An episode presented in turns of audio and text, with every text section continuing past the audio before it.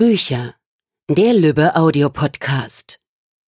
Ja, herzlich willkommen zum Eichborn Podcast bei Basta Lübbe oder dem Lübbe Podcast bei Eichborn. Keine Ahnung, wie man es nennen soll. Mein Name ist Dominik Pleimling, ich bin Programmleiter des Eichborn Verlags und ich freue mich heute sehr hier mit Ulf Soltau zu sitzen, seines Zeichens Diplombiologe, wohnhaft in Berlin ähm, und ähm, bekannt durch die Seite Gärten des Grauens. Herzlich willkommen, lieber Ulf. Hallo, Herr Pleimling. mal, wir sind auch schon per Du. Ach so, na gut. Wir müssen das jetzt, ich glaube, das macht der Lanz immer so, der simuliert immer ja. sie, aber duzt eigentlich alle. Und im Laufe der Sendung vergisst er das immer und duzt dann doch alle. Also dann sage ich jetzt mal Hallo, Dominik. Ja, hallo. äh, genau, dieser Tage, also warum der Anlass sozusagen dieses Podcasts ist, dass wir uns, ähm, ähm, dass dieser Tage bei Eichborn dein Buch erscheint, äh, Die Gärten des Grauens. Und in diesem Buch, ein Bildband mit, äh, mit Texten von dir, haben wir, haben wir die grauenvollsten Gärten des Grauens sozusagen versammelt. Also die, die grauenvollsten Präzio Preziosen der deutschen Gartenkultur. und, und ein Bild, was, was, was mir sich vor allem quasi auf die Netzhaut gebrannt hat, ist, äh, ist ein, ein, also ein Gabion, wie sagt man der Singular? Gabion? Eine ein, Gabione? Eine ja. Gabione gefüllt ja. mit bunten Plastikbällen. Und ja. das ist, warum, warum Warum macht, warum stellt sich jemand sowas in den Garten? Und was ist überhaupt eine Gabione für die Zuhörer, die das noch nie gehört haben? Also die Gärten des Grauens, ähm, das sind alles Formen, ich sage mal Versatzstücke von, wie ich sie nenne, Gärten des Grauens, die sich eigentlich vor allen Dingen über ihre großflächigen Schotterungen ausweisen. Ähm, Gabionen gehören dann oft dazu dieses entsprechend dieses bestimmte Bild, was du ansprichst, mit diesen äh, ja Bälleparadiesbällen in den Gabionen, das war wirklich ein, äh, ein Hammer. Also das wurde auch wirklich äh, zigfach geliked und ähm, ja, was bewegt Leute dazu, sich sowas dahinzustellen? Ich kann es dir nicht sagen. Ich äh, das also die Menschen entwickeln eine unglaubliche Kreativität teilweise in mhm. diesen in diesen Schottergärten. Ähm, obwohl, also es ist eigentlich ein Widerspruch, weil normalerweise werden diese Gärten als pflegeleicht verkauft und äh, es sind Menschen, die sich für solche Gärten interessieren, die im Prinzip nicht viel Arbeit in den Garten investieren wollen. Auf der anderen Seite haben wir dann wieder Menschen, die sich in diesem Schotter in irgendeiner Form austoben und mit vielen Deko-Elementen arbeiten. Äh, also es ist etwas widersprüchlich. Das ist ja wirklich der Wahnsinn auch. Also ich kenne auch Schottergärten vor allem so als asphaltierte Flächen eigentlich. Man kann sich vorstellen, da war mal vorher ein Garten, ist auf dem Zaun, noch um, um dieses asphaltierte drumherum. Ähm, und ähm, aber was ich dann auch durch dich und deine Seite auch erst kennengelernt habe, äh, ist ja wirklich diese un unfassbare Kreativität.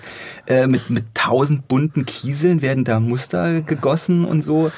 Äh, das ist doch, ja, also. Also ich könnte mir vorstellen, dass das ein Produkt ist aus einer äh, gemeinschaftlichen Tätigkeit einer, äh, eines Paares, wo der Mann vielleicht den pflegeleichten Schottergarten möchte und die Frau sich dann doch noch irgendwie kreativ entfalten möchte. Und dann entstehen so ganz merkwürdige, ganz merkwürdige Hybride aus Garten und irgendwie unmöglichen Schotter. Genau, oder umgekehrt. Oder, oder umgekehrt. Ja, gut. oder umgekehrt. Das wollen wir hier nicht. Das ist, äh, äh, genau, und, und warum, also wie kamst du darauf, das Gärten des Grauens zu nennen, äh, als du das zum ersten Mal, oder wie kam dir die Idee und wie kam dir die Idee zu diesem Namen? Ja, also ähm, ich bin leidenschaftlicher Gärtner und äh, habe mich selbst in sozialen Medien in einigen Gartengruppen rumgetrieben und immer wieder wurden Poster, äh, äh Bilder gepostet von ja, Schotterwüsten, will ich es mal nennen, die dann regelmäßig gutiert wurden, geliked wurden und äh, ich habe dann auch gerne so etwas schon damals satirisch kommentiert, äh, was dann immer wieder zu Anfeindung führte und letztendlich zum Rauswurf meiner Person aus diesen Gartengruppen. ähm, ja, und dann habe ich mir gedacht, jetzt machst du dir deine eigene Seite, äh, postest Bilder und, äh, und äh, kommentierst die satirisch. Und mit sagenhaftem und, Erfolg? Ja, also der Name, da ist mir spontan ja. eingefallen, muss ich tatsächlich sagen. Später ist mir aufgefallen, es gibt auch ein, eine Komödie namens äh, Garten des Grauens ah, ja. von einem, ich glaube, Dieter Kall oder das, den Namen habe ich jetzt vergessen. Ähm, aber das hat dann, also meine Seite hat mit dem nichts zu tun. Das war wirklich eine spontane Eingebung. Die Seite hat dann relativ schnell äh, super Erfolg gehabt. Also nach einem mhm. Jahr waren schon die ersten Pressemitteilungen. Mhm. Äh, mhm. äh, der NABU äh, hat sich dafür interessiert. Ja, und dann äh, ging das äh, wirklich Schlag auf Schlag. Ja, und inzwischen jetzt nach zwei Jahren 51.000 Abonnenten. Ja, das ja. ist eine irre, irre, irre Entwicklung. Und es trifft scheinbar wirklich gerade einen Nerv in Deutschland äh, diese Gärten werden auch immer mehr diskutiert in Kommunen. Mhm. Ähm, ich habe gelesen, es gibt jetzt die ersten Kommunen, die überlegen, äh, die Gärten, diese Gärten, diese Steingärten sogar zu verbieten. Ganz genau. Bremen als Beispiel. Das eine, eine Gemeinde, die voranging, war wohl Xanten und das wohl tatsächlich in direkter Folge auf meine Seite, ja. weil ich äh, ähm, monatlich den Terror Gardening Award vergebe an eine Gemeinde, von der ich besonders viele erschreckende Fotos habe. Und das, das war nun äh, im, äh, wann war das? Ich glaube im April 18 war das die Gemeinde Xanten. Nun ist Xanten Luftkurort mhm. und äh, da wird dann wohl doch Wert darauf gelegt, keine schlechte Publicity mhm. äh, äh, zu erzeugen. Und äh, der Bürgermeister hat extrem schnell reagiert und die Landesbau- oder die Bauordnung in Xanten angeglichen und äh, Schottergärten nun explizit verboten. Ach Wahnsinn. Ich meine, das führt uns ja ein bisschen dazu, dass Leute ihren Vorgarten hässlich gestalten. Äh, das, das kennt man ja. Also ich kenne das, wenn, wenn man sich irgendwie zum Beispiel eine Wohnung anschaut und so und man sieht alle Häuser drumherum haben so einen Weihnachtsmann, der durchs Fenster klettert oben. Ist vielleicht ein Zeichen, doch eine andere Straße zu ziehen. Aber äh, das ist vielleicht nicht justiziabel so. Aber wie ist denn das eigentlich? Also was ist so das, was ist sozusagen das gesellschaftlich, also wenn wenn es jetzt schon so weit geht, dass erste Kommunen das verbieten wollen, was ist denn eigentlich ähm, das, das sozusagen gesamtgesellschaftlich Negative an so einem grauenhaften Garten? Also zum einen, ich möchte da noch vorweg schicken, ähm, was die Legalität solcher Gärten angeht. ähm, für mein Dafürhalten sind diese reinen Schottergärten heute schon illegal. Denn sie verstoßen gegen sämtliche Landesbauordnungen Deutschlands. Jede, jedes Bundesland hat eine eigene Landesbauordnung und da ist genau geregelt, wie Flächen also ähm, wie heißt es da so schön, die nicht überbauten Flächen bebauter Grundstücke zu gestalten sind. Sie sind nämlich wasseraufnahmefähig zu belassen und zu begrünen oder zu bepflanzen. So oder mhm. so ähnlich heißt es in jeder Landesbauordnung. Schotterflächen entsprechen diesen äh, Anforderungen nicht und sind für meinen Geschmack schon illegal. Dass jetzt, jetzt sich jetzt Gemeinden berufen fühlen, da nochmal explizit den Schottergarten ja. sozusagen auszuklammern, kann ich nur gutheißen tut für meinen Geschmack aber nicht nötig, aber ich bin kein Jurist. Oh Gott, ich, ich höre schon wieder den besorgten Bürger. das ist doch mein Vorgarten. Was ja. ich mit meinem Vorgarten mache, ja, ist doch mir überlassen. Das kriege ich oft zu hören, nur witzigerweise riecht sich auch niemand darüber auf, wenn einem die Landesbauordnung vorschreibt, wie groß die Fenster zu sein haben oder wie welche Fassadenfarbe man. Ja, stimmt. Äh, also äh, da gibt's nun mal Vorschriften. Das, äh, ist halt so, ja. Man kann halt sich nicht austoben. Ja, und, und letztendlich genau. nicht mhm. ohne Grund. Denn diese mhm. Schottergärten haben natürlich einen ganz üblen Impact auf ökologische äh, zusammen, in ökologischen Zusammenhängen. Wir kennen alle die Zahlen vom äh, Insektensterben. Mhm. Wir kennen den, die Zahlen vom, von den Rückgängen der Singvögel wahrscheinlich als direkte Folge des äh, Insektensterbens.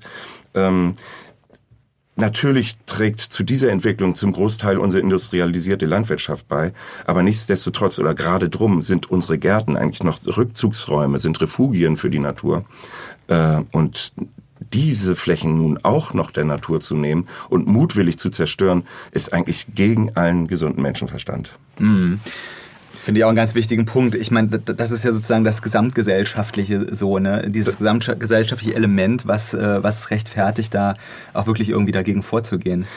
Noch ein Aspekt, mhm. äh, alleine auch die Erwärmung. Ja, wir haben Klimaerwärmung darüber. Das ist ja nun wissenschaftlich mehr, mehr oder weniger unumstritten.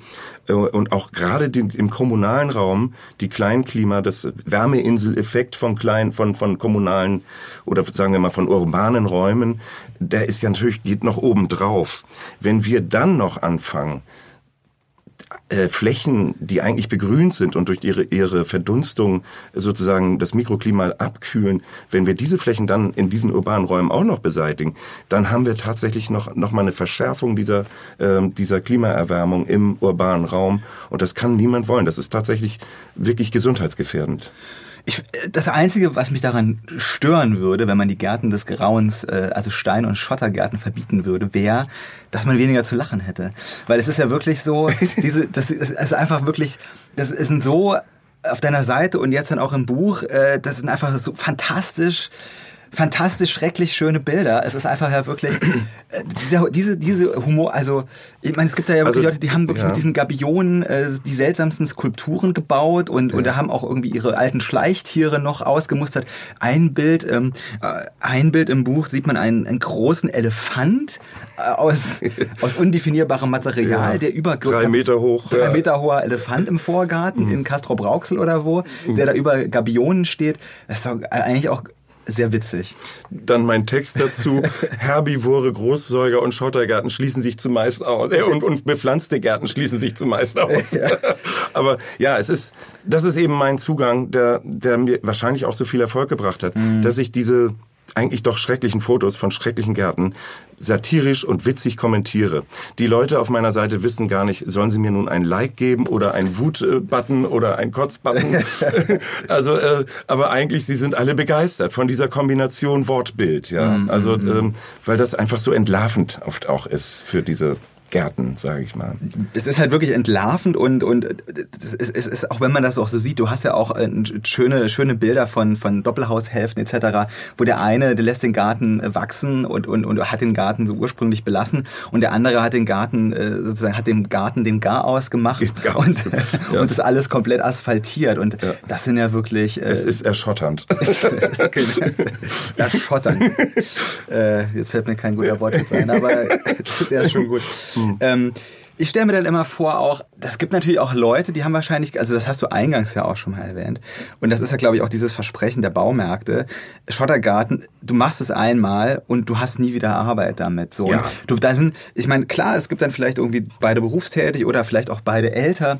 Und die Leute, die kriegen es einfach nicht hin mit dem Garten. Was kann man denn denen also äh, sagen? Oder Also zum einen kann man, ist es natürlich einfach eine Bauernfängerei der Baumärkte und Anbieter von Schottergärten zu behaupten, diese Gärten wären pflegeleicht. Sie sind es allenfalls die ersten zwei, vielleicht drei Jahre, denn sie funktionieren folgendermaßen. Der Garten wird im Grunde äh, mit einem Unkrautvlies bedeckt. Also erstmal wird der Boden eingeebnet, dann ein Unkrautvlies drüber, irgendein Kunststoffmaterial, auf dem dann 10 Zentimeter oder mehr Schotter draufgeschichtet werden.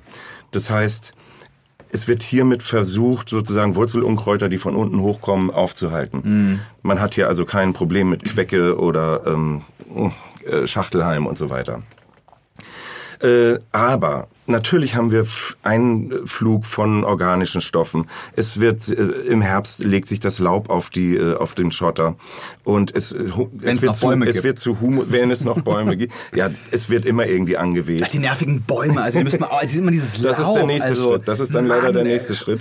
Ähm, aber wir haben immer Eintrag von, von Detritus, von organischen Substanzen Mhm. und natürlich Flugsamen. Also nach spätestens zwei Jahren bilden sich die ersten Unkräuter. Mhm. Äh, und dann ist dieser Garten nämlich nicht mehr pflegeleicht, außer man greift zur Giftspritze. Mhm. Und ähm, das kann auch nicht im Interesse der Allgemeinheit sein, dass im Privatgarten solche Mengen an, an, an Herbiziden verspritzt werden. Mhm. Ich, ich stelle mir auch immer vor, so quasi, man, man schaut, der Vater oder Mutter schaut mit, mit dem Kind in den Garten und da steht, da stehen dann die Gabionen und dann der, der Schotter, der, äh, und, und dann, liebe, mein, mein Kind, das wird alles eines Tages dir gehören. Und, und dann so kontrastiert mit so wirklich so einem ursprünglichen Garten und da hat man vielleicht noch einen Baum gepflanzt Ja. oder so, ne? Und der Baum, der wirklich Jahre, Jahrzehnte braucht, bis er gedeiht und wächst, Mhm. so der Apfelbaum, das ist doch eigentlich schon, Also ich, ich nenne es immer leicht gerne etwas provokant, das ist generationsübergreifend asozial. Ja. Während man Gärten früher angelegt hat, um sie, vielleicht Bäume gepflanzt hat, um sie um, im, im Bewusstsein, dass man selbst diesen Apfelbaum nie beernten wird, sondern dass das vielleicht die Kinder oder Enkel tun. So wird heute das Gegenteil getan und es wird ein, ein Garten hinterlassen, der absolut unfruchtbar ist. Es werden den Kindern im Prinzip nur, im wahrsten Sinne des Wortes, tonnenschwere Altlasten hinterlassen, die auch noch teuer zu entsorgen sind. Ja. Also das ist Problemmüll, Bauproblemmüll oder da gibt es einen Fachterminus, der mir jetzt entfallen ist.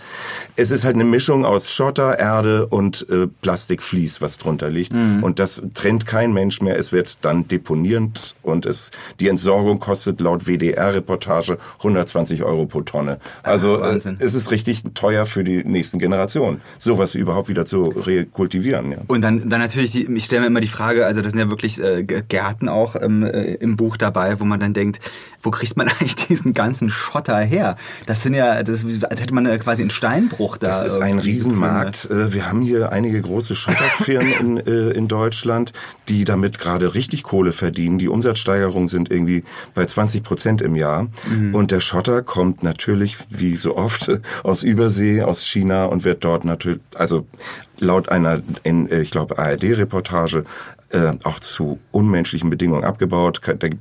es gibt keinen Arbeitsschutz, es gibt keinen Anspruch auf Urlaub und es gibt eine Sieben-Tage-Woche. Also es, es, sind übelste Bedingungen. Das ganze Zeug muss hier rüber geschifft werden, was auch noch wieder CO2 in die Luft bläst, mhm. um hier dann Gärten zu vernichten, die eigentlich CO2 aufnehmen könnten, mhm. was es ja an Betracht der, der Zunahme an CO2 auch wirklich angezeigt wäre, ja, im, im Kampf gegen den Klimawandel. Mhm. Aber es ist alles so absurd. also da kann man, den kann man nur noch mit Galgenhumor gegenübertreten und dafür ist mein Buch ideal. und äh, eine Frage, die sich mir auch noch stellt, ähm, im Anschluss auch an das, was du eben gesagt hast, wenn ich jetzt, also Generationenvertrag, ne, generationsübergreifend asozial hast du das ja, ja. Wie ist denn das, wenn ich jetzt einen Garten, also so einen quasi einen klassischen Garten äh, erbe, eine Hauserbe mit Garten ähm, und, und kenne mich mit Garten überhaupt nicht aus. Was würdest du denn so jemandem dann raten? Also was mache ich mit dem Garten denn sinnvollerweise, wenn ich jetzt irgendwie, ich habe keine Zeit, mich ja. da regelmäßig einen Rasen zu mähen. Ja. Ähm, was, wie, ja. Da bin ich, äh, ich appelliere da an die ganze deutsche Gesellschaft, eine neue, eine neue Gartenästhetik zu entwickeln mhm. und auch zuzulassen, dass Flächen verwildern. Mhm. Dass man auch in der, in der Wildnis, in diesem ungebändigten, natürlichen, das Schöne wieder erkennt äh, und, und es wirklich zulassen kann. Es kann doch nicht sein, dass wir zum Beispiel gerade alte Leute, die tatsächlich vielleicht auch körperlich nicht mehr in der Lage sind, einen Garten zu bewirtschaften, dass man den dass man sozusagen den Erwartungsdruck aufrechterhält, einen schicken, sauberen Vorgarten vorweisen zu können. Mhm. Diese Leute können es nicht mehr und ihn, ja, ihn dann sozusagen den pflegeleichten Schottergarten andreht, also im Prinzip ihren, ihren alten Garten beerdigt, damit es wenigstens ordentlich aussieht. Mhm. Das ist mhm. für mich ein gesellschaftliches Versagen. Mhm. Und äh, da bin ich der Meinung, lass doch einen Garten altern wie seine Besitzer. Mhm. Warum soll ein Garten nicht Falten bekommen? Mhm. Ja, mhm. also und in Form von wirklich Wildwuchs. Mhm. Äh, da kann man einmal im Jahr einen Gärtner reinschicken, der schneidet mal die Büsche etwas runter und mhm. mäht die, die Wiese. Äh, das kostet nicht die Welt. Es ist immer noch billiger als ein Schottergarten. Ja. Und ähm, es wäre der Natur sehr dienlich. Aber dann reden die Nachbarn überein. Da guck mal da, äh, da verwildert der Garten. Ja, das ist das Problem. Ja. So, ne? also, ähm, ja, deswegen mein Appell. Wir brauchen da eine neue Gartenästhetik und da müssen auch Galabauer vorangehen irgendwie. Selbst, also sagen wir mal, problembewusste Gala-Bauer, ja. Also ich meine, die haben uns das ja nun zum großen Teil eingebrockt. Welche Bauer? Was Gala? Welche, Gala, äh, Gartenlandschaftsbauer. Promi-Zeitschriftsbauern oder? Ja, das sind Gartenlandschaftsbau. Aha. Die ist ein ganz merkwürdiger Verein, der da auch oft sehr widersprüchlich ist. Ja. Ähm, zum einen haben sie in ihrer Satzung materialschonend zu arbeiten und ökologisch zu arbeiten. Prämiert werden dann aber wie auf der München, Gartenbau München 2018, mhm. prämiert wurde da ein Garten, der im Prinzip nur aus Beton bestand, ja, wo man sich dann auch fragt, Moment mal, äh, ja, da, die habe ich dann auch angeschrieben und habe gesagt, sie sind ja die größten Gartensatiriker, größer als, als die Gärten des Grauens. aber es war nicht satirisch gemeint wahrscheinlich. Es war natürlich nicht satirisch gemeint, nein. Aber, tja, so ist es halt und ähm, aber es gibt auch gute, Positivbeispiele. Die Naturgartenbewegung auch im Galabau, mhm. äh, da gibt es ganz tolle, ganz tolle Entwicklungen. Und ich denke, diese Leute müssten viel mehr Oberwasser bekommen und in Alternativen, pflegeleichte Alternativen entwickeln, die es eigentlich schon gibt. Ja. Sie brauchen nur ein besseres Marketing und um das in, und das Volk zu bringen. Ja. Ein paar Bewegungen gibt's ja, also Stichwort Urban Gardening, Seed Sicher, Bombs, genau. Also quasi dann die, die Bienenstöcke, die einige auch schon wieder anlegen ja. auf, den, auf den Dächern in den Großstädten. Ironischerweise gibt es so, äh, sogar eine Bewegung in Deutschland, äh, die von einem englischen Gartenjournalisten äh, The New German New German Style bezeichnet mhm. wird. Ähm, also eine, ein Gartenkonzept, das hier in Deutschland sogar entwickelt wurde, mhm. äh, das darauf beruht, möglichst viele Pflanzen oder viele Stauden äh, und Sträucher eng zusammenzupflanzen, so dass man schon vom ersten Jahr an kein Problem mit Unkräutern hat, weil diese Stauden sich so überdecken, dass da gar Aha, kein Licht an Boden gar kein Platz für genau. Unkraut eigentlich. Also und ähm, dabei werden nur wenige Arten benutzt, die auf solchen Flächen gut angepasst sind, was mhm. weiß ich, Trockenstandort oder je nachdem. Und das Ganze ergibt ein unglaublich natürliches Bild, fast wie eine wie eine Landschaft. Ja. Mhm, äh, das äh, ist eine deutsche Idee. Und englische Gärtner kommen nach Deutschland, um sich sowas anzuschauen. Ja. Wahnsinn. Und ja. äh, dann haben wir die gegenteilige Entwicklung, nämlich diese Schottergärten. Es ist, äh, an, es ist eigentlich so viel, so viel Realsatire drin, man bräuchte eigentlich gar nicht mein Buch, aber doch, doch, doch, doch, Das braucht man. Unbedingt, unbedingt. Ja. Braucht man. Das also, ist ein prima äh, Geschenk ist, für, für Es ist ein Augenöffner und viele Leser bestätigen mir das auch. Sie gehen mit ganz anderen Augen jetzt durch die Welt, ja, und ihnen fällt jetzt erst dieses Grauen auf also das, das ja Problembewusstsein ist ja jetzt erst ne? entstanden durch meine mhm. Seite, so habe ich den Eindruck. Es ist ja auch ein bisschen schizophren. Einerseits haben wir, haben wir Magazine wie Landlust ne? und, und ähm, die wirklich Millionen Auflagen ja. haben. Wir haben äh, viele Bücher von Prominenten, äh, die äh, Maike Winnemuth äh, zum Beispiel, ähm, ich, ich bin da mal im Garten und, ja, und solche Die mich Sachen. im Übrigen auch zitiert hat in ihrem Buch. Stimmt, genau, ja. Ganz Jakob Ullstein hat vor einiger Zeit ein Buch über den Garten geschrieben. Also es gibt schon viele Leute, die über den Garten schreiben oder die sich anscheinend nach äh, Garten sehen. Ich kenne viele Leute, die anfangen, wieder einen Schrebergarten ja. zu suchen. Ähm, Gerade in, in der Stadt, damit man irgendwie den, den Kindern noch ein bisschen irgendwas vermitteln kann oder Kindergärten, die ein Beet anlegen. Ähm, es ist ja eigentlich schizophren, ne? Das ist eine ganz merkwürdige Entwicklung, also die sich da total auseinander äh, dividiert, auseinanderentwickelt. Tja, da, da gilt es wirklich, also da bin ich auch der Meinung, da müssten mal Forschungsgelder fließen, wie, wie sowas zustande kommt. Ja, ja die kann Psych Psychologie des, das äh, dahinter, ja. Die Psychologie des, äh, naja gut, ich meine, das ist der deutschen Geschichte ja nicht fremd, dieses äh, Schizophrene ja, vielleicht. gut. ähm, Gibt es irgendwie Gärten, die dir besonders in, in, Erinnerung geblieben sind? Du machst das jetzt ja wirklich schon seit ja. ähm, über zwei Jahren. Äh, Gab es irgendwie ein Bild, was dich äh, besonders... Also es ist jetzt nicht ein spezielles Bild, aber ja. es sind äh, so Gärten, wo wirklich wirklich große Flächen, wirklich Fußballfelder äh, ein Garten in der Größe eines Fußballfelds wirklich komplett geschottert ist, ja. Mhm. Und da, da rafft es einem wirklich die Haare. Also das ist äh, sowas zu sehen ist für mich immer, das ist, das schmerzt schon richtig, das tut schon richtig weh. Ja. Ähm, aber ich kann da jetzt nicht in einen Garten gezielt rausgreifen, der mir jetzt besonders übel aufstößt. Es ist die Masse, ja, einfach die Masse. Ich habe jetzt zum Beispiel eine, den Terror Gardening Award letzten Monat ging an ja den Namen der Gemeinde habe ich vergessen, aber da hatte ich, das war ein Neubaugebiet und ich hatte bestimmt 30 Bilder da hochgeladen und da sah wirklich jeder Vorgarten gleich aus, es war oder so, e, so oder so ähnlich, mhm. aber es war nichts kein einziges Unkraut zu sehen. Mhm. Auf keinem der Fotos sah man an irgendeinem Kannstein irgendein Gras hervorlugen. Mhm. mhm. Es war alles steril.